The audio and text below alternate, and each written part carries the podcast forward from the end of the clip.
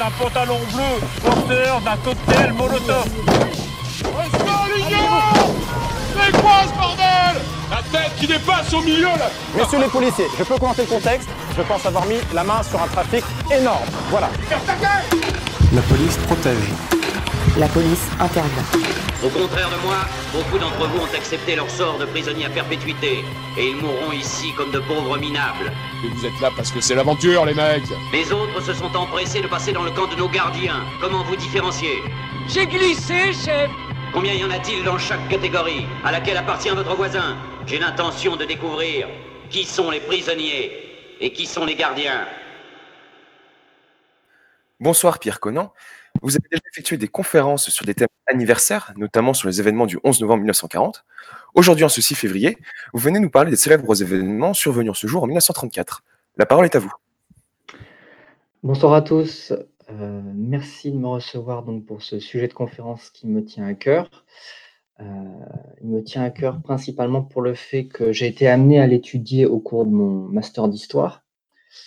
Euh, j'ai fait un master sur la conquête des masses entre fascistes et antifascistes en France durant l'entre-deux-guerres et j'ai été amené à traiter cet événement d'une façon un petit peu parallèle parce que c'était pas le cœur de mon sujet, mais en tout cas, j'ai lu et j'ai un peu complété aussi ma bibliographie euh, pour cette conférence. Bibliographie que vous retrouverez dans le canal Illustration Conférence, ainsi que diverses illustrations qui accompagneront euh, tout le déroulé de mon exposé.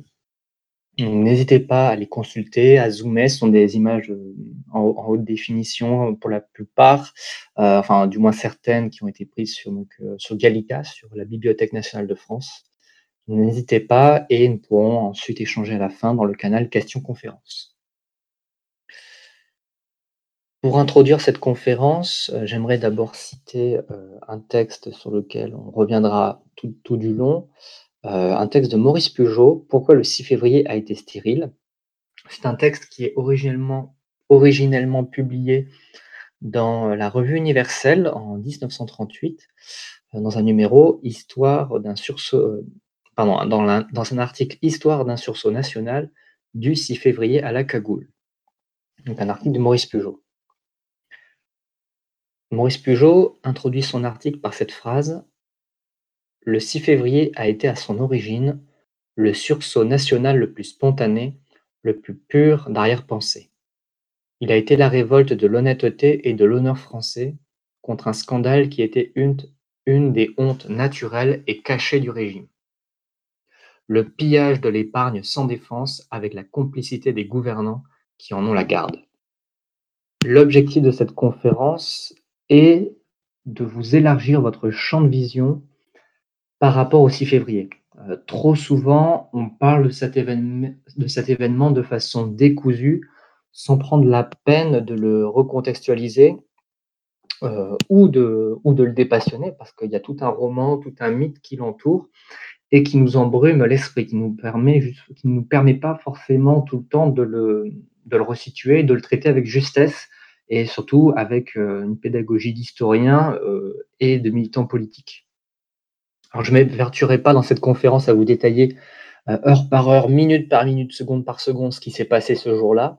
Ce serait inutile pour vous et ennuyeux pour moi, d'autant que j'imagine que la plupart d'entre vous connaissent déjà les événements. Je, reviendrai dessus, mais d'une façon assez superficielle. On verra, euh, on verra au lieu de ça, justement, euh, les prémices du 6 février 34. Et je m'évertuerai à vous expliquer pourquoi le 6 février 34, c'est avant tout une crise policière et pas une crise du régime républicain. Euh, nous verrons aussi les leçons politiques du 6 février et euh, pourquoi l'émeute a été euh, stérile, pour paraphraser Maurice Pujot, pourquoi cet événement est autant médiatisé encore aujourd'hui et romancé à gauche comme à droite. Alors je précise pour plus de, pour plus de confort que je préférerais la formule 6 février afin d'éviter de devoir répéter 6 février 34 tout, tout du long de la conférence, 6 février, ça va m'économiser un peu de salive. En ce qui concerne le plan de cet exposé, on verra dans une première partie les causes profondes du 6 février et la chronologie des événements. En seconde partie, nous verrons la répression policière et la crise policière. Et en troisième et dernière partie, les leçons politiques du 6 février.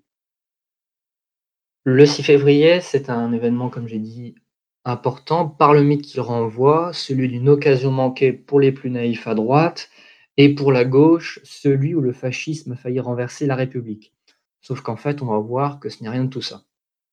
On va remonter quelques années en arrière avec l'avènement de la Troisième République en 1871. Et euh,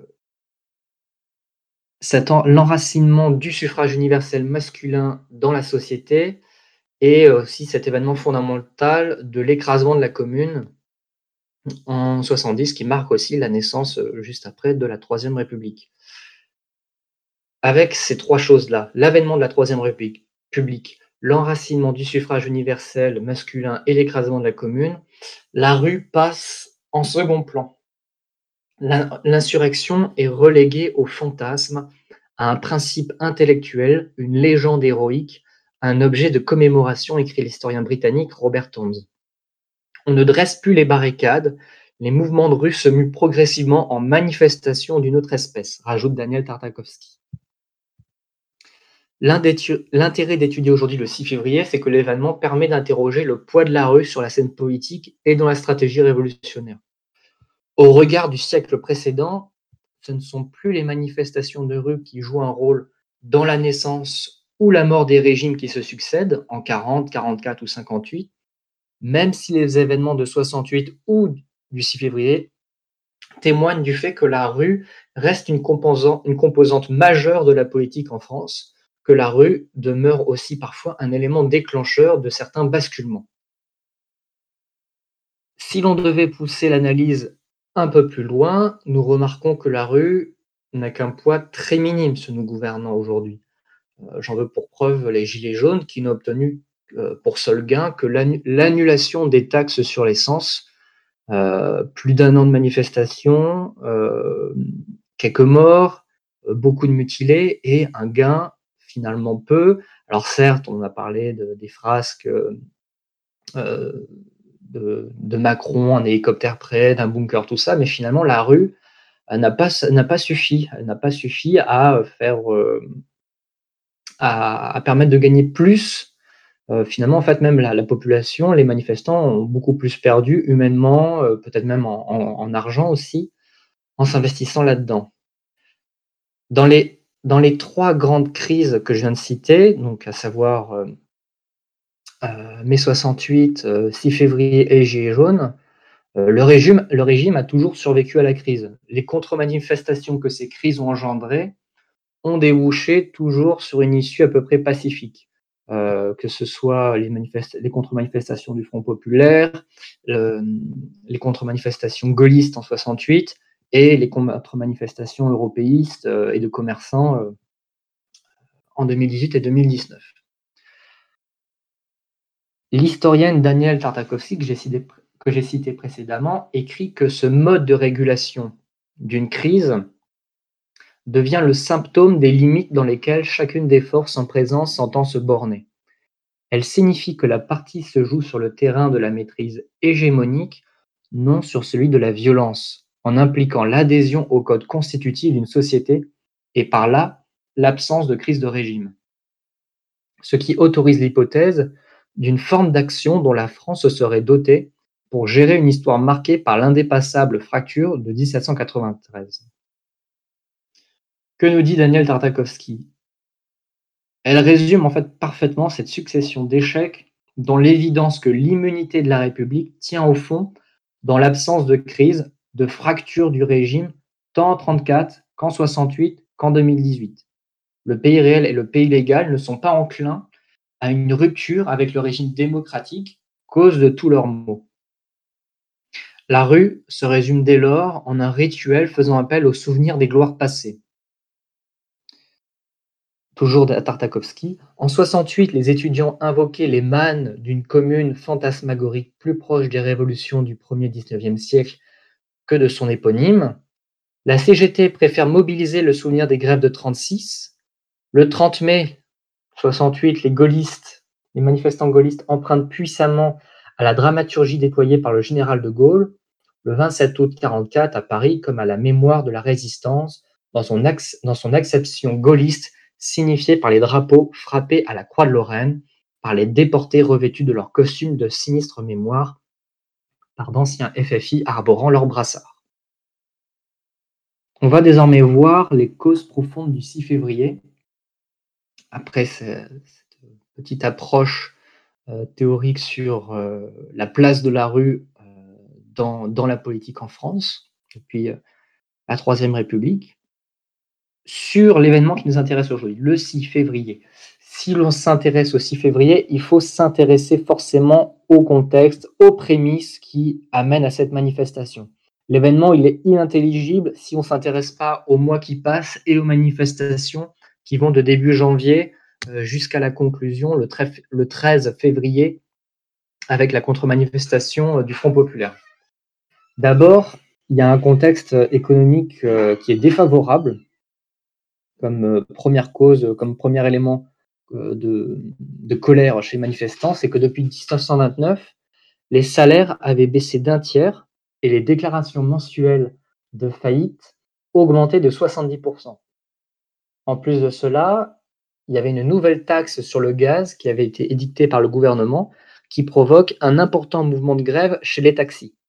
Autre prémisse à cette, euh, aux, manifestations, à toutes euh, les manifestations qui vont suivre, il y a une instabilité politique euh, importante dans la Troisième République, je ne vous l'apprends pas. En l'espace d'un an, sachez que la République a changé cinq fois de gouvernement de 33 à 34. sur les dix dernières années, elle change 27 fois de gouvernement. Eugène Weber, l'historien Eugène Weber rajoute Noël 1933 ne fut pas particulièrement joyeux en France. L'idée de putsch était dans l'air. On lisait affiché dans les cafés la vie suivante Ici, on ne sert pas les députés. Et dans les cinémas, des sifflets et des cris d'animaux accueillaient l'apparition des leaders politiques sur l'écran. Autre événement qui, encore euh, mécontente les Français, euh, il y a une catastrophe euh, un accident de chemin de fer très important deux jours avant Noël 1933. Il y a un accident de chemin de fer à Lagny qui cause 219 euh, morts. Et évidemment, les Français euh, demandent qui, ils veulent savoir qui sont les responsables. Et évidemment qu'on cherche aussi les responsables politiques à cette affaire. donc il y a ça qui se rajoute en plus. Et le comble, il y a le scandale, un scandale d'envergure, c'est l'affaire Stavisky, euh, qui euh, commence avant Noël, en fait. Avant Noël, il y a euh, Monsieur Tissier, administrateur du Crédit municipal de Bayonne, qui se rend au préfet en avouant avoir mis en circulation pour une valeur de plusieurs millions de bons de crédit sans couverture sérieuse.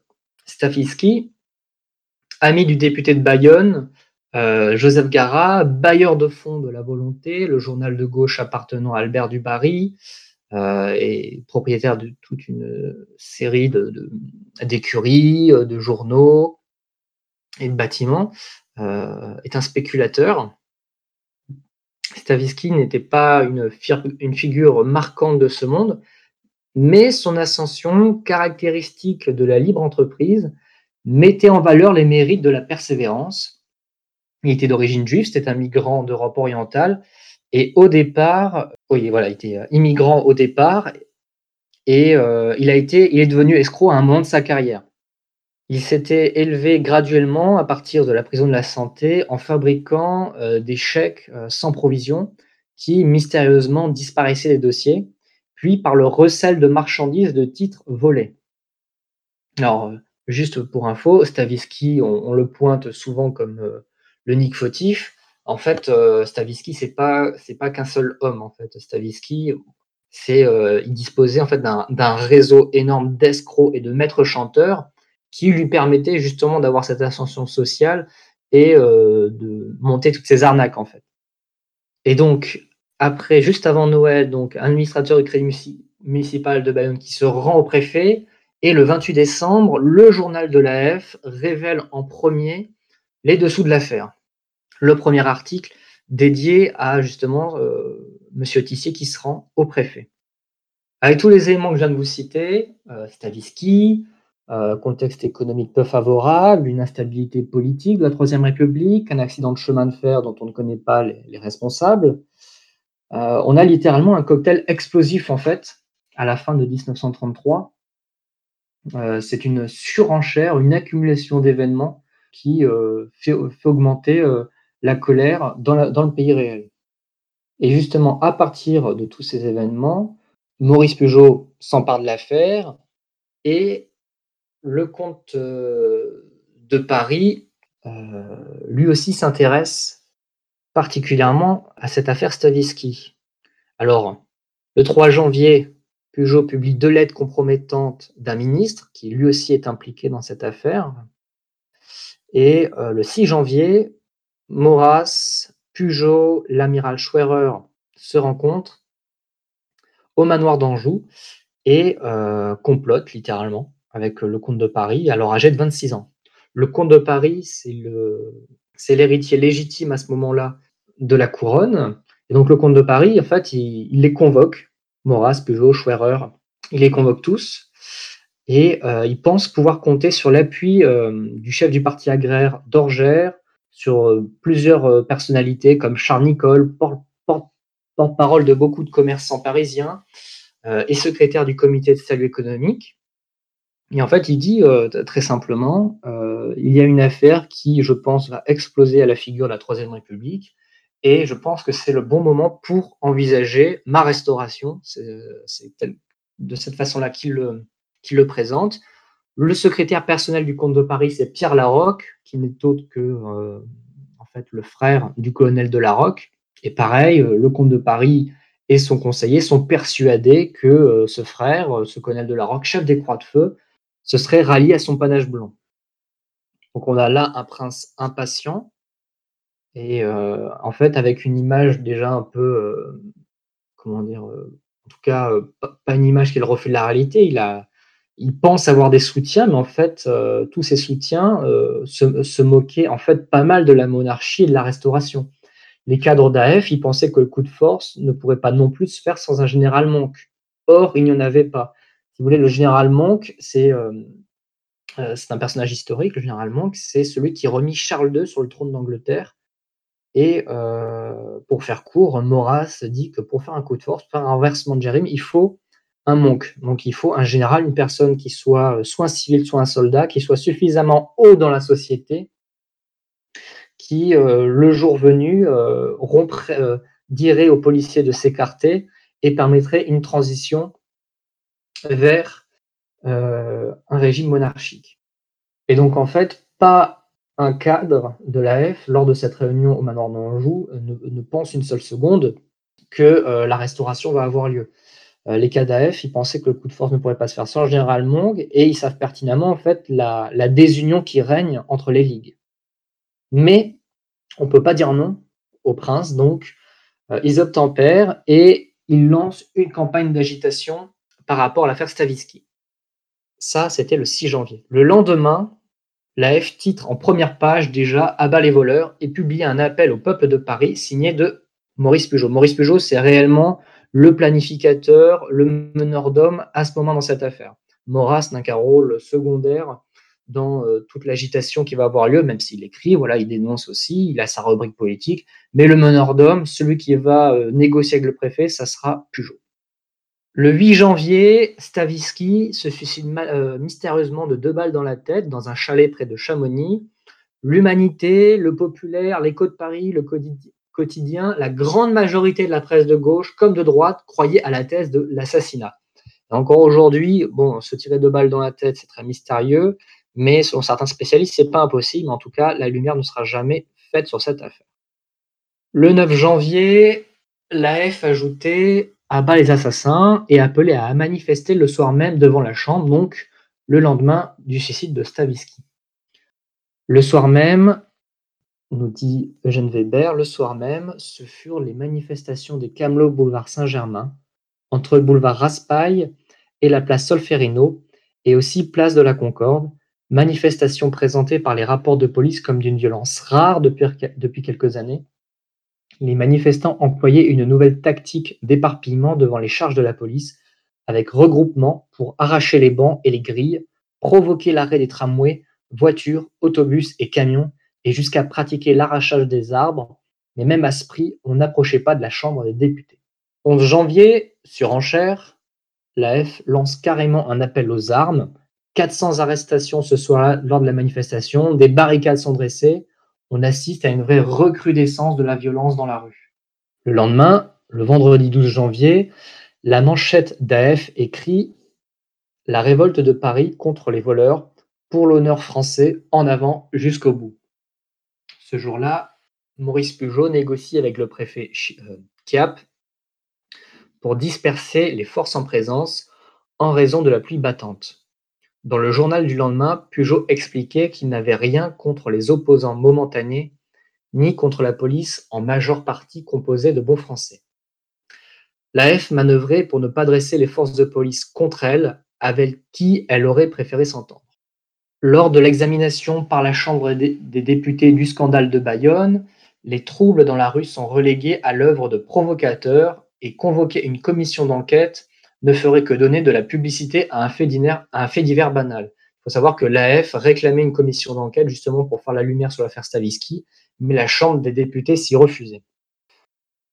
27 janvier, on approche du 6 février, 27 janvier, nouvelle, mobilisation grossie par d'autres nationalistes. Il faut savoir que depuis le début, c'était que l'AF qui mobilise, et fin janvier, les autres mouvements, euh, l'UNC, les Croix de Feu, la euh, Solidarité française, tout ça se rajoute voyant justement le succès, l'ampleur des manifestations, euh, l'ampleur du monde, le monde qui arrive à rassembler l'action française, les autres entrent dans la danse.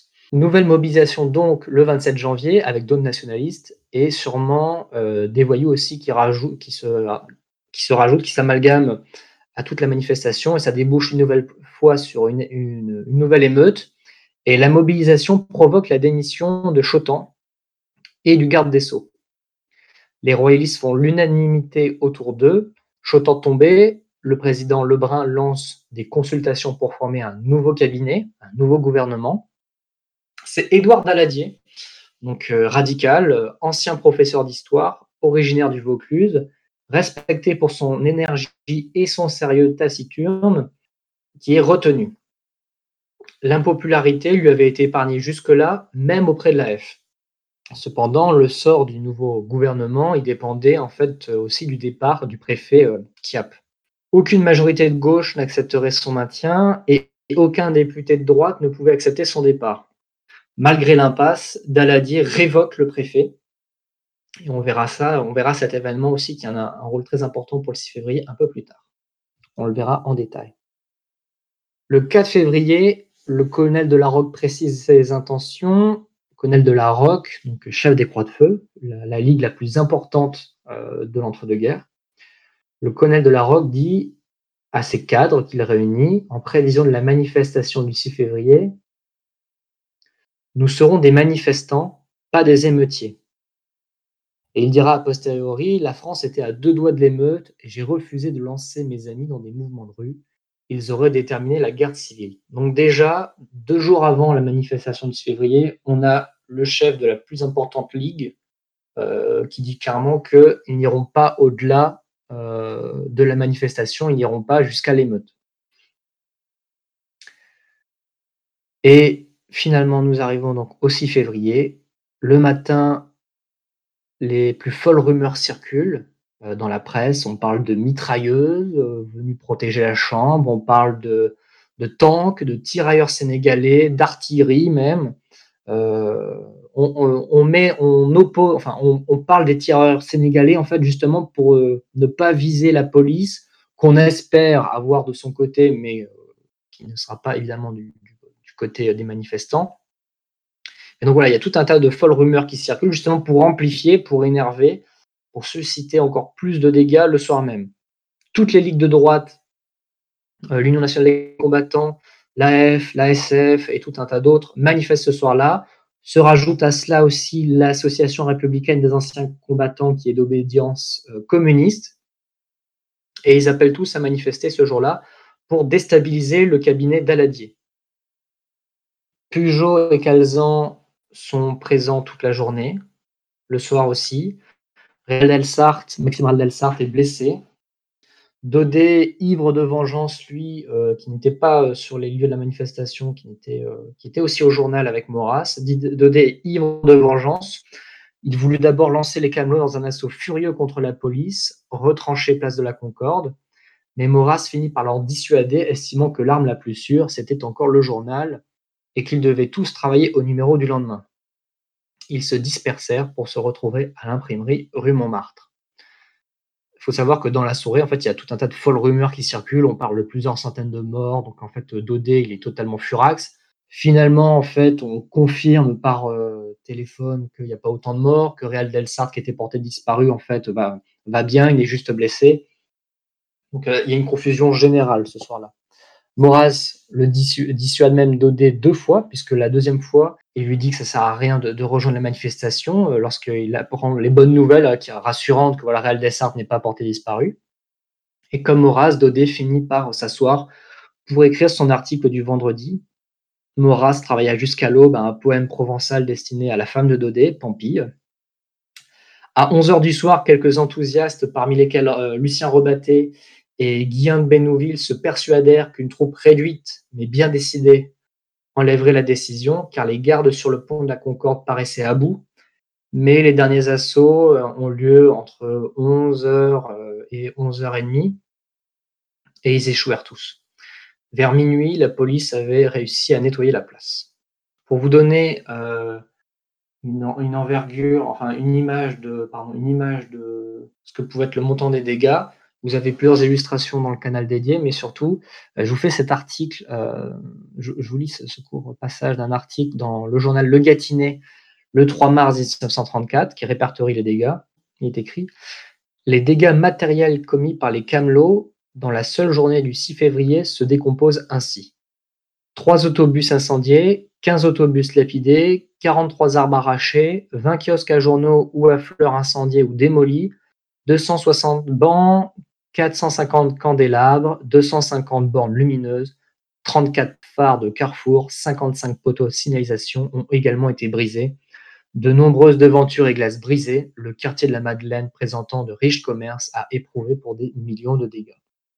On va bifurquer vers donc la seconde partie euh, consacrée donc euh, à la répression et à la crise policière. Le soir du 6 février, il y a en tout 14 morts le soir même. Vous avez euh, plusieurs chiffres divergents par euh, selon les sites, selon Wikipédia. Euh, le chiffre officiel, c'est 14. 14 morts le soir même et 8 qui décèdent de leurs blessures a posteriori, soit un total de 22 morts. Et parmi, ces parmi les morts, il y a 4 membres de l'AF. Il y en a d'autres des Croix de Feu, il me semble, d'autres de la Solidarité française, des Garçons de Café, une bonne qui se prend une balle perdue. Euh, c'est euh, vraiment une, enfin, c'est une hécatombe pour l'époque, puisqu'en fait, euh, on n'a pas, on n'a pas vu ça, on n'a pas vu une fusillade comme ça depuis en fait les fusillades de, fourmis. les fusillades de fourmis, c'est fin du, c'est le fusillade de fourmis, c'est le 1er mai 1891. C'est ce qui va donner la fin du travail d'ailleurs c'est euh, depuis cet événement-là, rendez-vous compte, depuis 40 ans, il n'y avait pas eu autant de morts lors d'une manifestation. Mais en fait, ça va aller plus loin que ça, parce qu'en fait, en l'espace d'une semaine, du 6 février au 12 février, donc là je, viens, de vous parler de 14 morts le soir, le soir même, puis suite qui décède un peu plus tard. Dans l'espace d'une semaine, il y a en fait il y a près d'une trentaine de personnes qui tombent sous les balles ou les coups de la police. Euh, un tel usage d'armes n'avait pas été mis en œuvre par les forces de police, ni même par l'armée de la Troisième République, comme je l'ai dit, depuis 1891. La France, elle, était, elle vivait vraiment une véritable situation de guerre civile larvée. Alors j'ai parlé d'une trentaine de morts. Alors oui, parce qu'il n'y a pas que les morts du 6 février. Il y a les morts, euh, effectivement, du 6 février. Euh, parmi les morts, il y a aussi un gardien de la paix, Marcel Flandre, qui succombe à ses blessures causées par, euh, par une succession de jets de projectiles. Euh, la plupart des morts euh, se font par euh, arme à feu. Il y, en a qui sont aussi battus violemment. et du côté, du côté de l'usage des armes, c'est la police hein, principalement, mais il y a quelques tirs qui sont avérés du côté manifestant aussi. Mais en tout cas, il n'y a aucun policier qui meurt par balle, ça c'est sûr. Après le choc du 6 février, Euh, donc le lendemain, la presse de gauche s'en empare, un coup de force fasciste, on dénonce, dissolution des ligues, euh, on demande. Et donc à partir de, de ce choc viennent les contre-chocs. Le 9 février, le Parti communiste français appelle seul à manifester place de la République, à la fois contre les ligues fascistes, contre le fusilleur d'Aladier et euh, contre l'Union nationale réactionnaire et fasciste préparée par le Parti radical et le Parti socialiste. Ça, ce sont les mots d'ordre hein, que je cite. Quatre communistes meurent ce jour-là en banlieue rouge, à Gennevilliers, à Boulogne-Billancourt et à Montrouge, euh, sur une barricade. Euh, même si, oui, voilà, j'ai un autre. Emmanuel Blanchard, oui, voilà, qui a, qui a fait un, un, très bon article sur le, sur le 6 février 34, euh, écrit Même si au cours de chacune de ces journées, on compta quatre morts du côté de manifestants et aucun des forces de police, elles marquèrent une sorte de retour à la normale. La fluidité des appartenances et des situations avait graduellement laissé place à la réapparition des défilés autorisés et pacifiques, en marge desquels les ennemis de l'intérieur, qui étaient les communistes, pouvaient être pourchassés avec la plus grande violence quand ils défiaient les flics dans la rue. Donc le 9 février, quatre morts. Vincent Pérez, Maurice Bureau, Enes Charbach et Louis Lochin. Et le 10 février ont lieu, euh, le lendemain ont lieu les funérailles des victimes du 6 février. Les morts sont enterrés, les ligues défilent devant les cercueils, euh, pour certaines bras tendus, hein, je pense notamment à la Solidarité française, hein, qui est un, mouvement fa fascistoïde de, l'époque. La Solidarité française enterre même l'un de ses militants euh, musulmans à la mosquée de Paris, bras tendu.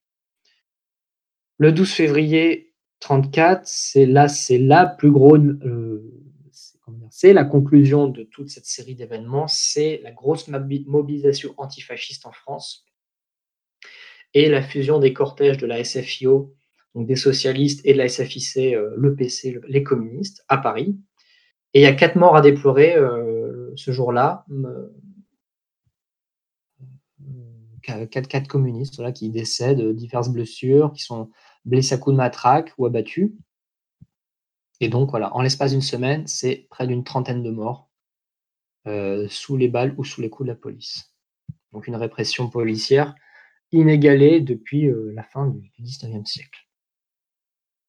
Le 17 février, euh, vous savez, les, les, funérailles des ouvriers, des, des communistes, au Père-Lachaise avec plusieurs dizaines de milliers d'ouvriers présents. Maintenant qu'on a vu la, répression policière, euh, il nous reste une chose à voir justement avec euh, le rôle de la police euh, dans, l'émeute du 6 février. Il y a la question de la révocation du préfet Kiap, qui est une personne en fait centrale dans le déroulé du 6 février. C'est Kiap, c'est donc le préfet. Il faut savoir que le préfet dans les années 30, il, occupe une place euh, différente de celle que l'on connaît aujourd'hui, avec le préfet allemand par exemple. Le préfet de police, euh, c'est un, personnage très médiatique. C'est, euh, alors, on dirait aujourd'hui les, magazines People, mais en fait, le, préfet, il est suivi lors de ses déplacements euh, avec sa femme. Voilà, il y a toute l'actualité de, sa vie de famille. Il est vraiment très médiatisé. C'était l'homme clé du maintien de l'ordre et de la défense du régime. Les souvenirs des insurrections parisiennes étaient vivaces et la police parisienne apparaissait comme l'ultime rempart contre les assauts du peuple tumultueux de la capitale. De plus, la préfecture de police était en charge des seuls véritables services de renseignement pol politique. Leur connaissance en termes de mœurs, d'affaires euh, financières notamment, effrayait nombre de députés et de ministres qui savaient l'usage pouvant être fait de ces fiches et autres dossiers. Donc le préfet vraiment a des pouvoirs très étendus et un réseau énorme. Pour vous donner les chiffres aussi, le, le préfet de police, il commande 15 000 hommes en 34, 15 000 hommes, soit plus d'un quart de la totalité des effectifs euh, de police et de gendarmerie en fonction sur l'ensemble du territoire. 15 000 hommes. Seulement pour la région parisienne. Euh, je précise, voilà, il, commande 15 000 hommes seulement pour la région parisienne, soit un quart de la totalité des effectifs de police et gendarmerie sur l'ensemble du territoire. Le préfet, c'était aussi un personnage, donc comme j'ai dit, très médiatique, avec ses relais dans la presse. Il recevait des délégations même étrangères. Et euh, ce préfet, Kiap, il a la particularité d'être un, un préfet à droite, à la fois par ses alliances familiales, mais aussi par ses bonnes relations avec les élus de droite du conseil municipal de Paris et avec l'Action française via Maurice Pujol. À la fin du mois de janvier 1934, alors que les escroqueries enfin révélées et le suicide de Stavisky emportaient le cabinet Chotan, le préfet de police fut ainsi placé au centre des négociations menées par Édouard Daladier, appelé à composer le nouveau, gouvernement. Comme je vous l'avais dit, euh, les, députés de gauche réclamaient sa démission et les députés de droite son maintien. Sauf que Édouard Daladier va faire le choix de le révoquer alors, qu'en fait, Daladier le missionne notamment en pour manœuvrer en sous-main, pour empêcher une convergence entre les Croix de Feu et euh, l'UNC, l'Union nationale des combattants. Euh, Édouard Daladier, plutôt que de le féliciter, le démet de ses fonctions, notamment en raison de multiples dysfonctionnements policiers dans l'affaire Stavisky et pour, comme je l'ai dit, contenter les socialistes à la Chambre. La situation était donc euh, largement inédite, puisqu'en fait, le préfet de police, dont le sort avait brisé la coalition gouvernementale, allait faire descendre dans la rue des dizaines de milliers de personnes, euh, car nombre d'entre elles en fait réclamaient son maintien et scandaient vive, euh, Kiap lors de la manifestation du 6, février, tandis qu'une minorité fêtait un départ depuis longtemps attendu et criait Kiap en prison, notamment les communistes et socialistes qui étaient, dont une minorité était présente lors du 6 février. Donc la démission de Kiap, elle est centrale euh, justement dans la crise du 6 février parce que euh, avec le renvoi de Kiap vient un nouveau préfet, à savoir Bonnefoy Cibourg, qui est un novice. Euh, vraiment, c'est un, c'est un noob, on dirait plus communément, c'est un novice en matière de maintien de l'ordre. Et il est nommé quelques jours avant le 6 février. Dans la, dans la matinée du 6 février, alors que l'AF faisait paraître une édition spéciale imprimée à 200 000 exemplaires, Plusieurs quotidiens publièrent en une les très nombreux appels à manifester contre la corruption parlementaire et pour le maintien du préfet de police a. Le même jour, la page de l'Humanité était aussi barrée par des titres appelant à la mobilisation aux côtés de l'ARAC, avec comme première revendication arrestation immédiate de Kiap. Le 6 février aussi, euh, pour, euh, pour illustrer la crise policière, en fait, ce jour-là, c'est qu'en fait, il y a un gros absentéisme euh, dans l'état-major policier. Il y a un gros absentéisme dans les principales directions de police parisiennes. Il y a une absence totale de commandement et de liaison entre la préfecture et le ministre de l'Intérieur. On court vers la catastrophe parce qu'en fait, il n'y a aucune mesure qui est mise en place pour euh, éviter les, débordements. Euh, Emmanuel Blanchard, qui a travaillé de façon très approfondie sur le sujet, il le dit, toute la soirée, les métros et les bus amènent amenèrent jusqu'à sur la place de la Concorde des manifestants prêts à en découdre. Le jardin des Tuileries n'avait pas été sécurisé et offrait un promontoire idéal pour lancer des objets divers en direction des agents postés sur le pont. Les barrages en amont de la place de la Concorde étaient incapables d'endiguer la foule. Les gardiens de la paix étaient revêtus de leur seul képi et ne leur avait même pas été demandé d'emporter leur casque. Les gendarmes mobiles avaient reçu l'ordre de laisser mousquetons et sabres à la caserne vraiment, en fait, euh, ce préfet totalement novice euh, va conduire euh, de cette façon, en fait, le 6 février à la catastrophe, à l'hécatombe, puisqu'en fait, aucune, aucune mesure d'anticipation n'a été prévue ce jour-là pour, pour canaliser le flux de manifestants qui va venir sur la place de la Concorde. Voilà, comme, comme il est écrit, les métros, les bus ne sont pas contrôlés, les lignes ne sont pas stoppées. Donc tout un tas de contre-mesures euh, qui ne sont pas prises, un absentéisme énorme ce jour-là dans l'état-major. Euh, le soir même, les forces de euh, en plus, les forces de police elles sont mobilisées toute la journée, elles sont épuisées, certains agents sont même alcoolisés pour tenir le choc. Le monopole de la violence légitime va donc laisser libre cours aux instincts de ces policiers par deux fois, nous dit, nous dit l'historien Blanchard. La première, entre 19h30 et 20h, lorsque les agents débordés par une poussée plus forte que les autres, qui les avait fait reculer au milieu du pont de la Concorde, ouvrirent massivement le feu. Des centaines de munitions furent alors tirées, le plus souvent à hauteur d'homme et non en l'air, comme témoignèrent a posteriori de nombreux gardiens de la paix et gendarmes mobiles. Quatre heures plus tard, donc là c'est la seconde fois, quatre heures plus tard, le déblaiement de la place de la Concorde par des agents à pied et des gardes montés sabre au clair fut lui aussi d'une rare violence. Il fut effectué l'arme au poing avec de très nombreux tirs, accompagnés de multiples passages à tabac et autres coups de matraque.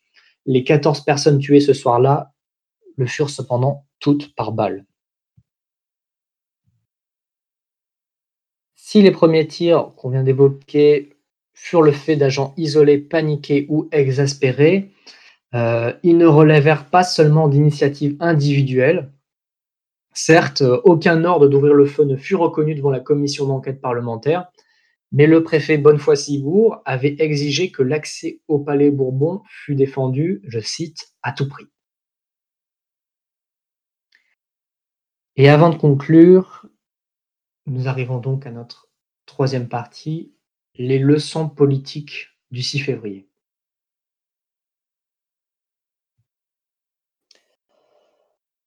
Que retenir de tout ce que nous venons d'évoquer? D'abord, c'est que le 6 février n'a pas abouti autrement que sur une hécatombe parce que il n'y avait pas de complot. Et pourquoi il n'y avait pas de complot? Parce qu'il n'y avait pas d'organisation. Les appels du 6 février démontrent une profonde incohérence où chacun manifeste de son côté. Les jeunesses patriotes avaient reçu l'ordre de manifester à l'hôtel de ville, les anciens combattants aux Champs-Élysées, la solidarité française près de l'Opéra, les Croix de Feu, Faubourg Saint-Honoré, les Camelots du Roi, boulevard Saint-Germain. Il y avait une dispersion totale des effectifs. Et il n'y avait pas non plus d'organisation, donc pas non plus d'entente des ligues au sommet. Pujol écrira rétrospectivement La commission d'enquête a cherché un complot du 6 février. Mais il n'y avait pas un complot pour la bonne raison qu'il y en avait cinq ou six qui s'excluaient, se contrariaient et se cachaient les uns des autres. Et il y en avait dans tous les coins et sur les canapés de tous les salons. On peut se rendre compte qu'il n'y avait aucune entente entre les groupes divers en examinant les rendez-vous qu'ils avaient donnés pour la soirée historique et les dispositions qu'ils avaient prises, sans parler des manœuvres qu'ils firent et dont à peu près aucune n'était d'ailleurs préméditée. Pourtant, euh, vous pourriez rétorquer euh, que certains manifestants ce soir-là projetaient de précipiter la chute du régime, notamment les Calmots du Roi par exemple. Et euh, Daniel Tartakovsky, elle, cite Maurice Pujol très justement encore une fois, Pujol, euh, il dit Il est certain que nous avons cherché des désordres dans la rue. Les manifestations n'ont pas d'autre but. J'admire le chef d'une organisation qui est venu dire ici qu'il avait interdit à ses manifestants de troubler l'ordre. Quand on ne veut pas troubler l'ordre, on reste chez soi. Nous sortons pour troubler l'ordre afin de faire cesser le désordre plus important qui existe dans l'État. Nous y avons réussi. La pression exercée du dehors sur les pouvoirs publics se montre efficace. Ce n'est pas un procédé normal dans un État policé, mais la République n'est pas un État bien policé. Les manifestations ont fait cesser le scandale. Petite euh, remarque euh, dans la citation que je viens, de vous, lire.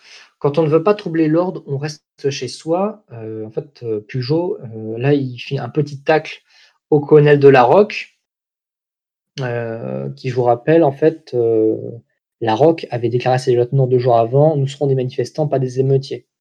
Donc en fait, Pujol pointe comment dire, la mollesse d'un leader qui a des prétentions politiques et qui euh, fait sortir ses troupes dans la rue pour rien. Pour rien, alors que Pujol explique très bien que la rue n'a d'autre objectif justement que de susciter le désordre, de faire entendre les clameurs, de déstabiliser, de, de changer changer un gouvernement, de mettre à jour un scandale. Ça a d'autres buts que ça. Concernant un peu plus spécifiquement l'AF, euh, l'AF, elle, elle n'avait fait de son côté, en termes d'organisation, aucun effort pour mobiliser les sections en province, parce qu'en fait, l'AF, elle ne s'attendait pas du tout à l'ampleur de la manifestation ce soir-là. En fait, euh, comme je vous l'ai dit déjà, même au temps du manoir d'Anjou, du manoir d'Anjou, euh, on lance une campagne d'agitation, mais on, ne projette absolument, enfin, on projette à long terme, mais en fait, on n'imagine absolument pas que ce soir-là, c'est la bonne, c'est le grand soir. Il n'y a pas du tout de fantasme par rapport à ça.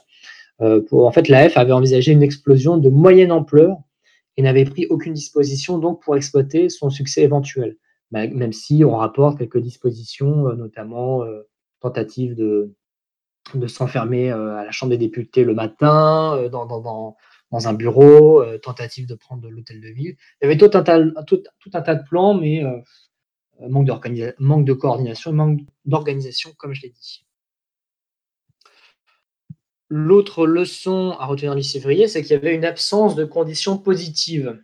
Parce que beaucoup de gens, beaucoup de naïfs parlent d'occasions manquées. Voilà, on est passé à deux doigts de, la restauration, alors qu'en fait, euh, toujours dans son texte hein, pourquoi le 6 février a été stérile. Je vous invite vraiment à le lire. C'est euh, très, enfin, très éloquent. Il dit il y avait une absence de conditions positives indispensables pour avoir raison de cette chose solide par elle-même qu'est l'armature d'un régime, resté maître de son administration, de sa police et de son armée. Et il faut un simplisme bien naïf pour s'imaginer qu'en dehors des jours de grandes catastrophes où les assises de l'État sont ébranlées, comme au lendemain de Sedan, le succès peut dépendre d'un barrage rompu. Parce que oui, euh, ce soir-là, en fait, le, système, il n'est pas prêt de basculer. La police et l'armée, sont totalement fidèles à leur préfet. Euh, voilà, il y, a une affaire qui est un nouveau scandale qui éclabousse le régime, mais en fait, finalement, il n'y a pas cette fracture du régime encore dans les esprits euh, dans le pays réel, en fait. Ce n'est que le fait en fait d'une minorité, et on peut, on peut passer à ça, nous, offre une bonne transition, c'est qu'en fait aussi, il y a a y a, y a pas cette fracture dans, la, dans, dans le peuple, dans le pays réel, parce que aussi il y a des accords, des, des accords doctrinaux fondamentaux entre les différentes ligues. Il n'y a pas d'idée commune sur le régime qui conviendrait à la France entre un, euh, entre un croix de feu, un jeunesse patriote euh, qui est plutôt bonapartiste, un croix de feu qui est plutôt tendance euh, républicain autoritaire, et un calmo du roi qui veut la monarchie, son quadrilatère maurassien. Et, et, un fasciste encore plus, Solidarité française, et un ancien combattant communiste de l'Arak. Il, il, y a des désaccords doctrinaux fondamentaux, il y a juste une idée voilà, d'abattre la corruption, mais sur la question du régime, il n'y a pas d'union. Voilà, il n'y a pas d'union. Autre euh, manque ce soir-là, c'est aussi l'absence de manque. Euh, Kiap n'incarne pas ce. aurait pu, enfin. aurait pu. Non, même pas, même pas, il n'aurait pas pu, puisqu'en fait, derrière, il, manigance en, douce aussi pour éviter des, jonctions entre les diverses ligues euh, sur les ordres d'aligner, comme je l'ai dit. Il a beau être à droite, avoir des sympathies, ce n'est pas un manque. il manquait un manque ce soir-là. un manque, comment on dit c'est ça. Euh, il manquait un manque civil ou militaire qui, au sein du pays légal, étant en mesure de donner des ordres à la troupe ou à la police, eût tendu la main à la révolte du pays réel et favorisé son effort. Un manque assez puissant non seulement pour ouvrir les barrages de police, aussi pour assurer immédiatement le fonctionnement des services publics et parer à la grève générale du lendemain.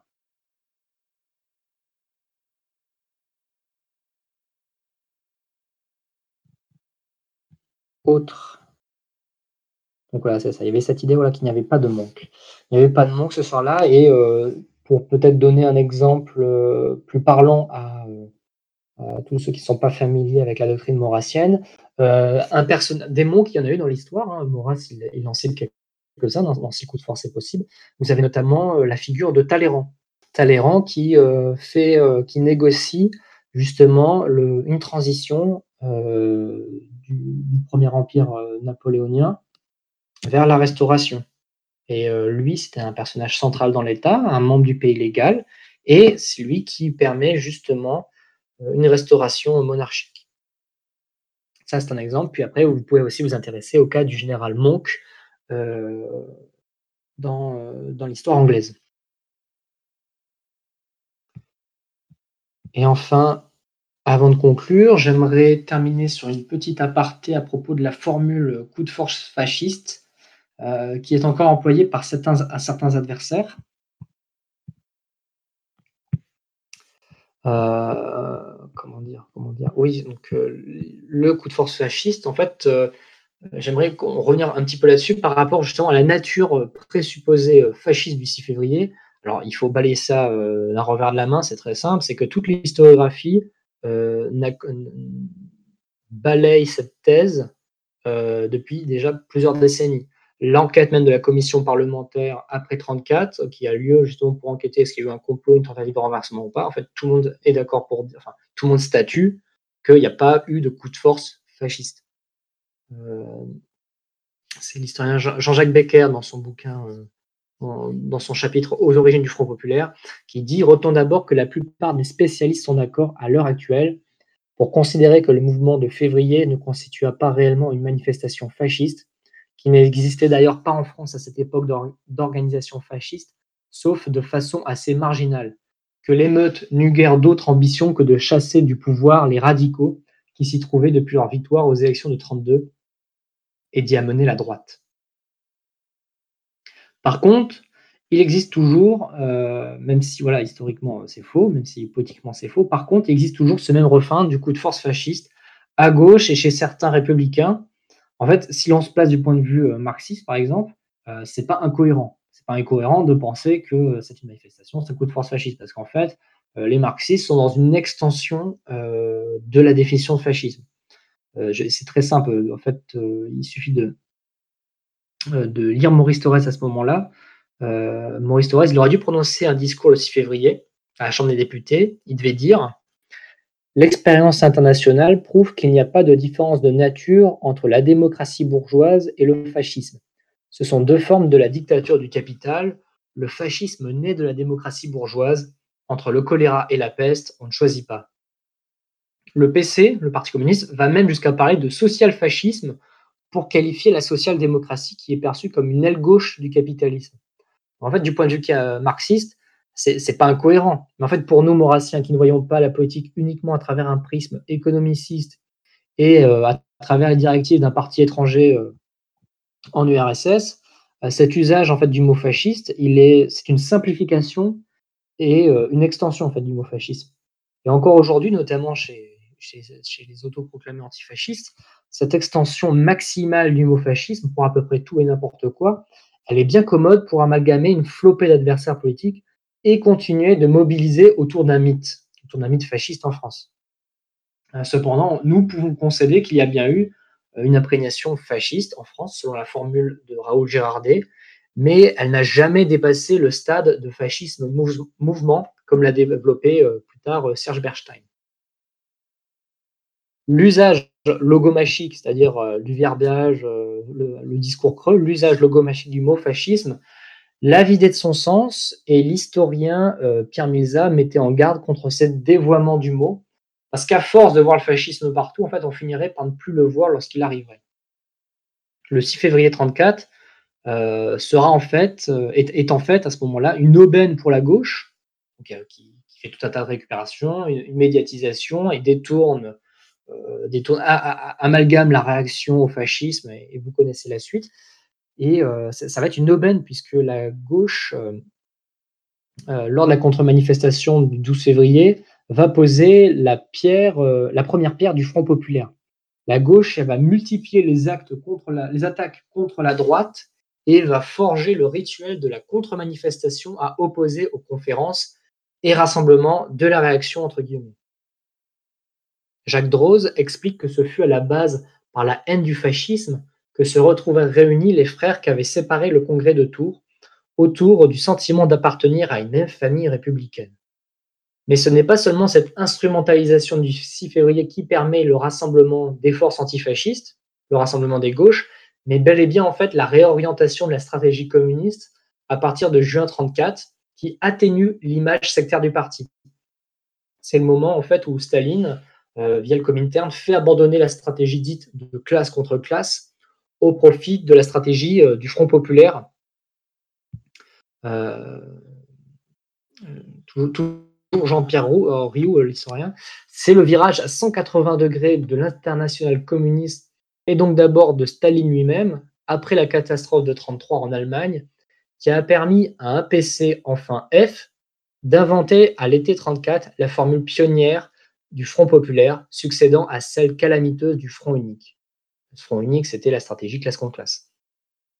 C'est la force que cette secte bolchevisée puis stalinisée jusqu'à l'os, flottant à la surface des profondeurs nationales depuis 1920, a tiré de sa brusque conversion aux vertus du tricolore républicain de la défense nationale bourgeoise et de l'alliance avec les sociotraites, qui a permis à Thorez, désormais chouchou de Moscou, de confirmer à son grand camarade Staline qu'il restait aussi génial qu'à l'habitude. La faisabilité de cette stratégie du Front populaire et de l'unité d'action s'appuie en grande partie euh, sur la capacité euh, notamment du PCF et de la SFIO à vouloir surpasser les vieilles querelles et les divergences pour défaire le fascisme intérieur. Par le passé, les mots d'ordre d'unité n'ont guère été suivis, mais le 6 février donne une nouvelle opportunité à la gauche française. Euh, mais cette réalisation, mais il faut nuancer, hein, mais cette réalisation du Front euh, populaire, elle n'est pas un succès partout, parce qu'en fait, euh, la constitution par localité d'un front populaire, elle repose sur trois points. En premier lieu, l'état des relations entre communistes et socialistes. Deuxièmement, la marge de compromis que sont prêts à accepter les deux bords. Et enfin, la volonté commune de préserver cette alliance. C'est pour ça que, enfin, on peut même, je sais que dans mon mémoire master, j'avais parlé de front passif populaire parce qu'en fait, il y avait des, décalages entre entre la capitale et la province sur la réalisation de ce Front populaire, mais ce Front populaire gagnera, gagnera néanmoins électoralement euh, deux ans plus tard. Pour conclure, il apparaît que si l'émeute du 6 février avait réussi à prendre la Chambre des députés et que des préparatifs avaient bel et bien été préparés pour prendre en parallèle l'hôtel de ville, les événements n'auraient accouché que d'un comité de salut public. Le comité de salut public, euh, en dehors d'être une référence euh, à un régime pendant, la période révolutionnaire, c'est l'expression, euh, c'est une expression qui désigne un groupe de personnes qui agissent comme un gouvernement en période de crise ou pour obliger le gouvernement légal à prendre des dispositions nécessaires au rétablissement de la paix civile. Donc le 6 février, il n'aurait jamais basculé sur un renversement de la République, il n'aurait pu déboucher sur un comité de salut public, donc si, on devait faire un peu du chrony, euh, voilà, ça n'aurait débouché que sur euh, des ligues qui, euh, forment une, forme de gouvernement de droite, mais ça n'aurait pas dépassé, ce stade-là. Et d'ailleurs, même en fait, le 6 février va déboucher sur, un, gouvernement de droite. Maurice Pugeot avait d'ailleurs bien cerné les limites de ce 6 février. Il écrivait Si par impossible les patriotes l'avaient emporté dans de telles conditions, s'ils avaient chassé le gouvernement et le Parlement, le désaccord entre eux n'aurait pas manqué d'apparaître presque aussitôt, et les gauches vaincues n'auraient pas tardé à reprendre le pouvoir. Le 6 février permet seulement de chasser le président du Conseil, le radical Édouard Daladier, en fonction depuis le 30 janvier, qui démissionne donc voilà, le, 7, le 7 février à 13h.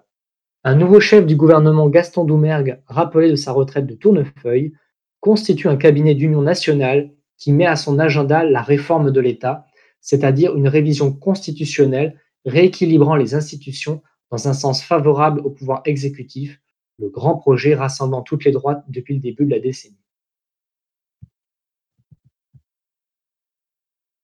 Les spécialistes de la période permettent de relativiser aussi le mythe derrière le 6 février, notamment sur l'idée de complot, d'occasion manquée, et les historiens mettent en lumière les divergences idéologiques entre tous les nationalistes déjà à cette époque. Les travaux de Mathias Bernard, notamment sur l'antiparlementarisme de droite dans les années 30, met en lumière que euh, finalement l'antiparlementarisme ne joue pas un rôle euh, structurant, comme on a tendance à l'imaginer, car il ne fait pas consensus chez toutes les ligues. L'historien euh, nous dit qu'au contraire, c'est plutôt l'anticommunisme qui, à partir de 1934, légitime le rassemblement des libéraux, des conservateurs et des nationalistes. Le discours antiparlementaire de la droite ne dépasse pas vraiment le stade de la protestation diffuse, sans doute parce qu'il n'y a pas de convergence sur l'alternative à opposer au système parlementaire. C'était le cas, euh, le cas lors du 6 février. En somme, si l'on devait retenir les principales leçons du 6 février, gardons à l'esprit qu'il n'y a pas de projet révolutionnaire sans pensée et projet résolument révolutionnaire, et qu'il faut autant conquérir la rue que les esprits. Et je vous remercie.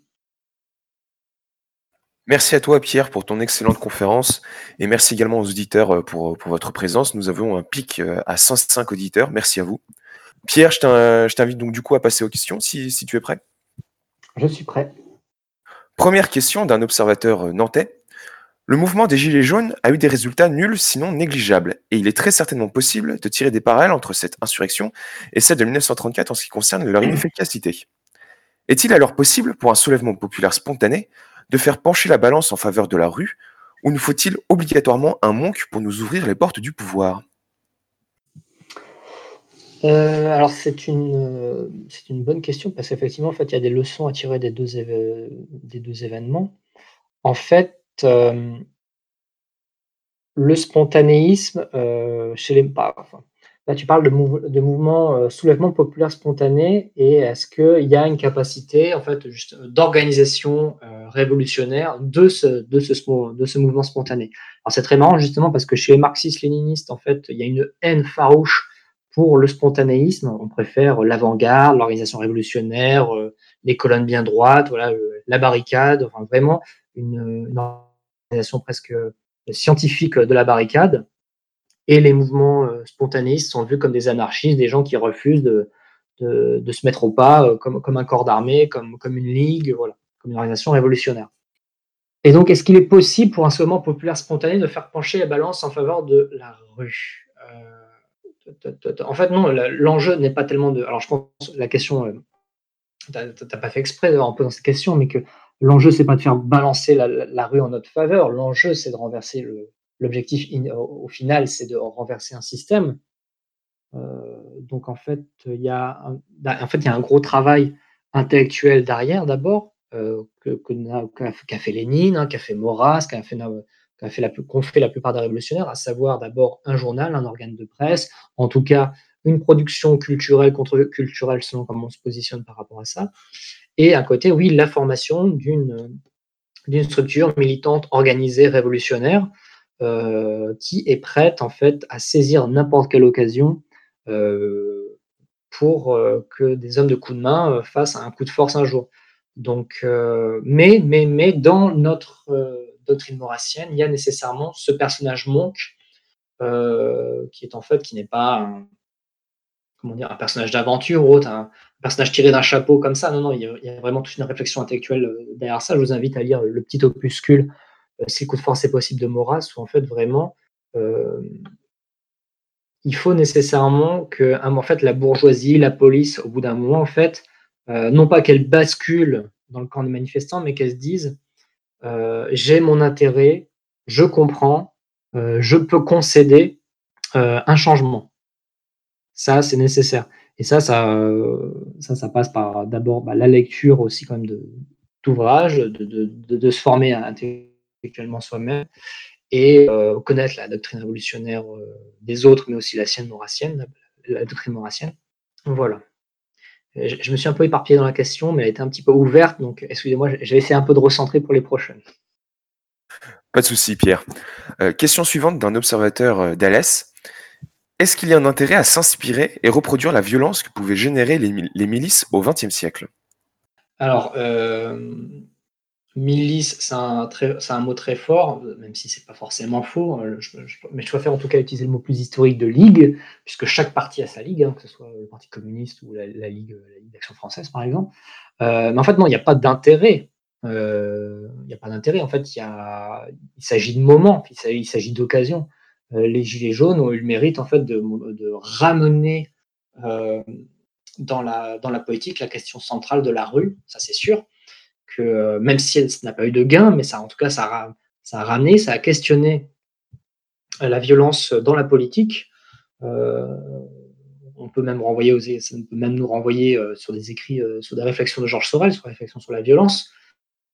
Il il y a pas d'histoire en fait de s'inspirer, copier, ou. Non, c'est en fait, c'est une question de moment et c'est une question aussi d'époque. Aujourd'hui, les médias sont plus, sont différents, la la sensibilité est aussi différente du public.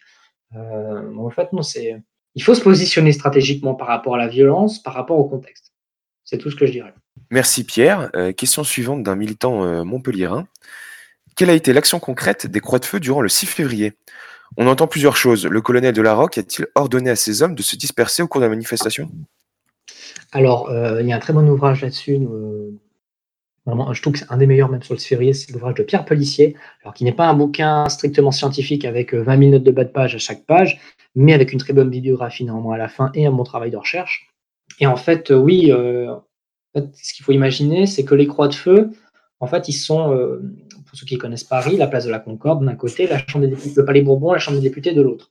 Et en fait, les croix de feu, eux, ils sont en face. Ils sont, ils sont pas du côté de la place de la Concorde. Ils sont en face. et ils vont arriver par un des bords de la Chambre des députés. Ils vont, se retrouver face à plusieurs barrages.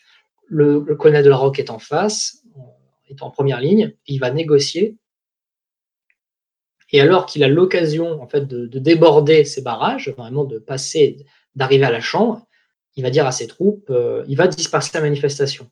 Sauf qu'en fait, plusieurs de ses lieutenants vont, euh, pas apprécier et en fait vont voir les, lumières, les, autobus euh, qui crament de l'autre côté de Place de la Concorde, de l'autre côté de, la Seine.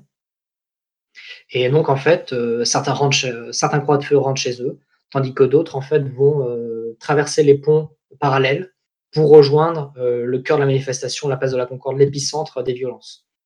Euh, ça va même créer des divisions au sein, euh, au sein des Croix de Feu, puisque, alors j'ai plus le nom en tête, mais un lieutenant va même rejoindre la F a posteriori, parce que tellement il va, il va être choqué par cette déconvenue en fait, de, du Croix de Feu, en fait, du colonel de la Roque. Donc voilà, en fait, on a un chef qui disperse et une base militante divisée. Merci Pierre. Euh, question suivante d'un militant parisien. Peux-tu rappeler quel a été le point de vue de Maurras sur le 6 février? Bah, En fait, il est le même que celui de l'état-major. C'est qu'il a manqué un monde, qu'il a manqué. Euh... Maurras sur le, sur le 6 février, enfin, il, pleure les morts comme tout le monde, mais après, voilà, ce n'est pas, pas le point de bascule, ce n'était pas une occasion manquée, c'était euh, presque un coup d'épée dans l'eau, hein, finalement. C'est ce que. Il faut plutôt se référer au texte de Pujol, pourquoi le 6 février était stérile, qui lui vraiment a dédié une réflexion là-dessus, euh, et sur laquelle Maurras a sans doute adhéré à 100%. Donc, je dirais, euh, pour répondre, pour répondre et ne pas répondre, euh, Maurras avait la même opinion que, Maurice Peugeot sur, sur, l'événement. Merci Pierre. question suivante d'un militant messin. Comment convaincre les esprits à une époque qui semble plus être celle des mouvements de masse? Ah, mais euh, en fait, le, terme mouvement de masse, il est très intéressant parce que, euh, comment dire, euh, si vous voulez, l'AF, déjà lors des années 30, c'est plus, c'est pas un mouvement de masse. en fait, un mouvement de masse, c'est les Croix de Feu, c'est le Parti communiste, c'est le parti, populaire, non, c'est pardon, c'est le, Parti communiste. Euh, la F, euh, même si c'est un gros rayonnement intellectuel, alors il faut s'intéresser numériquement euh, au nombre d'adhérents, mais je crois qu'on est autour de 40 000 adhérents, quand le Parti communiste, je crois qu'on est autour d'un million d'adhérents. C'est, quelque chose d'énorme. Quelque chose d'énorme. mais c'est pas le fait d'être un mouvement de vase qui fait que tu convaincs les esprits. la preuve en est, c'est que voilà, l'AF n'était pas un mouvement de masse à l'époque, par contre, c'était un mouvement en fait, qui arrivait à, faire preuve, à agiter, euh, euh, à agiter, à rayonner intellectuellement. Enfin, la F, c'est énormément d'académiciens. C'est Henri Bordeaux, c'est Maurras, c'est Bainville, c'est Thierry Monnier aussi, il me semble. C'est toute une série d'académiciens, en fait. Donc, euh, ça, c'est une. C'est, comment dire, il joue sur plusieurs tableaux, donc c'est pas convaincre, c'est pas, c'est pas une question de chiffres en fait ça aide, mais c'est pas une question de chiffre euh, forcément. Merci Pierre. Euh, question suivante d'un sympathisant d'Avignon. Un cabinet de salut public n'aurait-il pas été une bonne solution transitoire vers un, État profondément de droite, voire même une monarchie? Alors, le comité de salut public, je corrige, un comité de salut public, euh, en fait, aurait été mieux, ça c'est sûr, parce que si s'il y avait eu un comité de salut public, ça veut dire on l'espère, que en fait, il n'y aurait pas eu de mort. Ils auraient débordé, les policiers n'auraient pas tiré, ils auraient pris la chambre, voilà. Et il y aurait eu le comité de salut public. Voilà, là, on est dans, la projection, l'Uchronie, on est dans les on et, si. Mais euh, ça aurait été une bonne solution transitoire, oui, vers un État avec une politique dite de droite. Euh, c'est ce qui va arriver. Voilà, il va y avoir un consensus. Le gouvernement euh, démissionne et c'est un gouvernement de droite qui revient. Euh, pour en fait après bah, perdre, euh, perdre face au Front populaire, on, connaît la suite. Mais euh, imaginez, en fait là on est, beaucoup trop dans, l'Uchronie pour imaginer une restauration monarchique après, après, le 6 février. Quoi. C'est pour ça qu'en fait, il n'y a, pas de manque, il y a une désunion totale entre les ligues sur les sur des accords doctrinaux fondamentaux. Donc, le comte de Paris, certes, a, voilà, a, manœuvré en douce derrière pour pousser l'AF à, à, essayer de le mettre sur le devant de la scène. Mais là, on est beaucoup trop dans, dans le roman pour, pour en conclure quoi que ce soit. Merci Pierre. Euh, dernière, question pour le moment. Euh, de nos jours, la société serait-elle prête à de telles violences comme en 1934 bah, euh, Enfin, il n'y a, pas, a, pas, a pas à faire une comparaison strictement. En fait, oui, la société, oui, la société est violente, mais en fait, je veux dire, il y a deux ans, il y a deux ans, euh, Macron, il avait son hélico à partir euh, de l'Elysée. Quoi. Il, y avait le bunker, Benjamin Griveaux qui fuit euh, parce qu'un transpalette fonce dans la porte du ministère, des millions de dégâts dans toutes les villes de France, une émeute généralisée à Paris. Je crois que c'est vers l'acte 5, on est vraiment sur le pic de, des barrages en feu, le pic de mobilisation, puis après ça va décliner graduellement. pour avoir fait Bordeaux, Lyon et Paris, c'était monumental. Mais bah, la société, oui, la violence, elle est. Je sais pas, c'est des, des phases en fait, c'est cyclique, c'est contextuel, donc il n'y a pas une question d'être prêt ou pas, c'est que la violence est là de fait et après les gens réagissent devant. Donc, bah, ce qui été très marrant justement des Gilets jaunes, c'est que personne ne condamnait les Gilets jaunes au début dans, le pays réel. Alors qu'ils cramaient des voitures, voilà, ils lançaient des pavés sur le flic, mais personne ne condamnait. C'est après quand ça s'est euh, quand après quand les médias ont fait le, travail, qu'il y a aussi un, une certaine lassitude, que là après tout le monde a un peu relativisé la violence. Mais euh, que dire d'autre euh, il faut, il faut, il faut une bonne, il faut une bonne raison. Voilà, c'est sûr. Il faut une bonne raison. Merci, euh, merci Pierre. Euh, nouvelle question euh, d'un observateur rouennais. N'est-ce pas à partir de cet événement que la partie plus jeune et fougueuse de l'AF, comme Rebatté par exemple, a commencé à se détacher des chefs nationalistes qui semblaient en rester au mot dans la violence politique? Alors oui, c'est le reproche de Rebatté, surtout si vous lisez les décombres. A des, a des mots très violents à l'encontre de Maurras. Euh, et oui, en fait, effectivement, il y a, euh, y a la cagoule qui, se forme à la suite de février 34, donc le, le XAR, c'était le comité secret d'action révolutionnaire, je crois que c'est ça.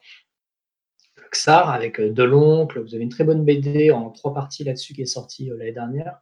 Je vous invite à lire aussi. Et, et des livres, évidemment, là-dessus, une histoire. Euh, oui, donc en fait, il y, a la, frange la plus, comment dire, activiste qui va dire oui, on est passé, on est passé à ça, euh, c'est une honte, euh, c'est une honte ce qui s'est passé, d'avoir excité à l'émeute et d'arriver à, au nombre de morts, euh, de, mettre des gens les poings nus face à, face à des mitrailleuses, face à des pistolets, face à, face à des armes. Oui, il y a une certaine rancœur en fait des plus activistes, mais en fait l'exemple, cet extrémisme dans lequel ils vont se plonger, à savoir le terrorisme et l'activisme de la cagoule, euh, commettre des attentats, euh, euh, commettre des meurtres politiques pour le compte de Mussolini hein, aussi, hein. si vous lisez un peu sur le sujet. en fait, eux, ils sont le contre-exemple, ils sont un autre contre-exemple en fait de la, de la stratégie révolutionnaire parce que eux, ils se mettent dans l'idée que en montant un groupe armé ultra secret, une franc-maçonnerie hein, de droite, littéralement ils, se revendiquent comme ça, en montant une franc-maçonnerie de droite, en essayant d'avoir des réseaux dans l'armée, tout, des caches, on pourrait, par un coup de bluff, euh, prendre l'État, euh, prendre l'État en main. Alors que non, en fait, c'est plus compliqué que ça. Alors certes, il y avait des financements dans la, bourgeoisie, je pense à Coty, je pense à euh, peut-être à Chanel aussi. Donc, je ne me rappelle plus enfin, l'essence de la question, mais oui, oui, il va y avoir des gens écœurés à la sortie du 6 février, donc euh, une radicalisation, oui, euh, de certains.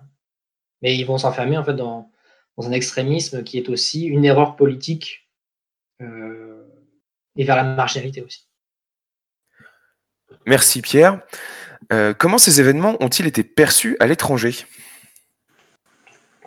Alors, j'ai très peu étudié l'événement international, même si bah, sur, Gallica, vous avez pas mal de presse là-dessus. Je sais que dans la revue de gauche de Regard, de l'époque Regard, vous lisez, je crois que c'est le numéro de février 1935, vous avez le 6 février vu depuis Moscou, donc avec des articles sur, bah, le Parti communiste euh, russe. Donc en gros, euh, que je peux dire en tout cas, c'est que le mot d'or, enfin le, le, slogan coup de, coup de force fasciste, oui, il a résonné internationalement, en tout cas dans la presse de gauche, ça c'est sûr. Voilà, c'était euh, pour, pour certains, c'était l'équivalent de la marche sur Rome, même si ce n'était rien de ça. Mais voilà, ça c'est tout ce que je peux dire du point de vue euh, raisonnement euh, politique à gauche de l'événement à l'étranger. Après, dans l'actualité étrangère euh, courante ou dans les divers journaux, je, ne saurais dire. Merci Pierre. nouvelle question d'un observateur. suite à la journée du 6 février, l'AF a-t-elle eu l'idée donc de relancer la, manifestation dans le but d'un renversement en espérant se servir de l'énergie déployée lors de ces événements? Attends, laisse la question s'il te plaît. Euh, la supprime pas tout de suite. Euh,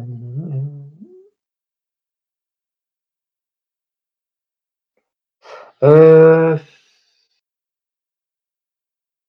bah, en fait, les objectifs, ils sont accomplis en fait à la fin de la manifestation. C'est retour d'un gouvernement de droite. C'est accalmie c'est euh, répression des manifestations communistes. Euh, mais au-delà de euh, après, bon, la lumière sur la service qui n'est pas faite, mais ils, avaient l'objectif de faire tomber le gouvernement. Ils voulaient restaurer Kiap, mais ils l'ont pas fait. Non, la, F après n'a pas tourné le, n'a pas, enfin, il n'y a même pas à, transformer l'essai parce qu'en fait, littéralement, ce qu'ils font, c'est qu'ils enterrent leur mort. C'est les funérailles 5-6 jours plus tard. Donc euh, non, ça a été un, grand traumatisme. Et voilà, enfin, on n'envoie pas des gens euh, main nue euh, face, à, des, fusils. Merci Pierre. Les événements du 6 février ont-ils préparé les esprits pour l'État français du maréchal Pétain? Absolument pas. c'est hors de propos. En fait, euh, le maréchal Pétain arrive au gouvernement euh, juste après l'affaire du 6 février. Il est nommé dans le gouvernement de droite, justement, avec euh, Marquet tout un tas d'autres. attendez, c'est que je reprenne. Oui, oui le gouvernement de Doumer, il y a Pétain notamment, il y a Marquet. Mais non, non, ça, comment dire, le gouvernement de 40 n'a rien à voir avec. n'a aucun rapport avec les événements du 6 février, ça c'est sûr. Et dernière question, euh, de nos jours, l'action française envisage-t-elle de reproduire le 6 février 34 si l'occasion se présente? Il n'y a, pas, a pas l'idée de faire un contrôle-C, contrôle-V, hein, c'est euh, juste euh, l'AF, l'action française s'est pleinement impliquée dans, dans les manifestations en Gilets jaunes. Après, après les Gilets jaunes avaient aussi leurs limites parce que les Gilets jaunes, voilà, c'était du spontanéisme. Euh, ça nous a permis aussi bah, de, nous montrer. Voilà, de... Après, euh, en fait, c'est trop, réducteur d'imaginer que euh, la révolution, elle ne, se fait que d'une seule manière, qu'elle se fait par, qu'elle se fait forcément par la barricade ou autre, alors qu'en fait, l'histoire démontre qu'il y a plein de façons,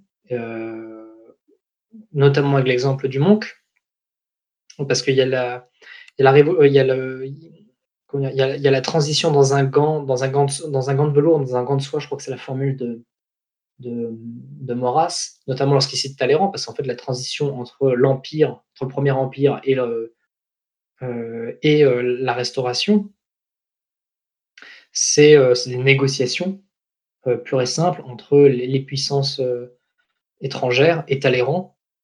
Il leur dit, je, voilà, Bonaparte, c'était la guerre en feu à sang en toute l'Europe. Moi, c'est simple. Hein, derrière, euh, vous avez euh, plusieurs siècles de monarchie française. Et moi, je vous propose la paix euh, avec la restauration. les puissances étrangères acquiescent. et après, inversement, vous avez Monk qui lui fait un, qui, restaure Guillaume II au Royaume-Uni, pardon, en Angleterre, il le restaure, et lui, il n'y a pas une effusion de sang. Pour lui, pour Maurras, le fait qu'il n'y ait pas une effusion de sang, c'est le coup parfait. C'est vraiment le coup de force parfait. Monk, lui, il fait défiler ses troupes et ça suffit. Donc, en fait, il y a plein de façons. Et évidemment, oui, il y a la barricade, oui, il y a l'effusion de sang, la révolution. Donc, en fait, la question, je ne sais pas qu'elle est malvenue, mais elle est beaucoup trop, trop simple de dire oui, on veut faire ci, on veut faire ça, alors qu'en fait, derrière, il y a tout un, il y a tout un nouveau travail révolutionnaire à accomplir d'abord, à savoir de formation, de cadre, de formation, je dirais, dirais pas d'une avant-garde parce que, parce que c'est un, langage marxiste, mais en tout cas oui, de cadre, de personnes, de, placer des pions, un travail de propagande avant. Il ne faut pas brûler les étapes, voilà, faut pas brûler les étapes. Ce qu'il faut retenir, le 6 février 34, lui, en ce sens, a brûlé ça certaines personnes qui sont radicalisées à du 6 février 34 ont brûlé des étapes. Ils ont brûlé des étapes parce que, encore une fois, il n'y avait pas de manque, désunion des ligues, euh, absence de conditions positives, une armée, une fonction publique toujours fidèle, à l'État, alors qu'en fait, vraiment, la paralysie, le mouvement révolutionnaire, en fait, il doit, doit, littéralement fracturer la République, fracturer sa fonction publique, son administration. Façon, je ne dis pas désorganiser, je dis fracturer. Hein, il y a une nuance, c'est vraiment il faut convaincre. Il faut convaincre. Euh, il faut montrer la réalité euh, du régime qu'est la République. Et ça, euh, ça ne se fait pas en un coup de baguette magique. Merci beaucoup Pierre pour ta conférence et pour avoir répondu à nos nombreuses questions. Et merci à vous d'être resté jusqu'au bout. N'oubliez pas de nous suivre sur les réseaux sociaux, Twitter ou Facebook ou Instagram euh, pour euh, rester euh, donc au courant de notre actualité et être au courant également des prochaines conférences. Bonne soirée à tous et bonne fin de week-end. Bonne soirée, à bientôt.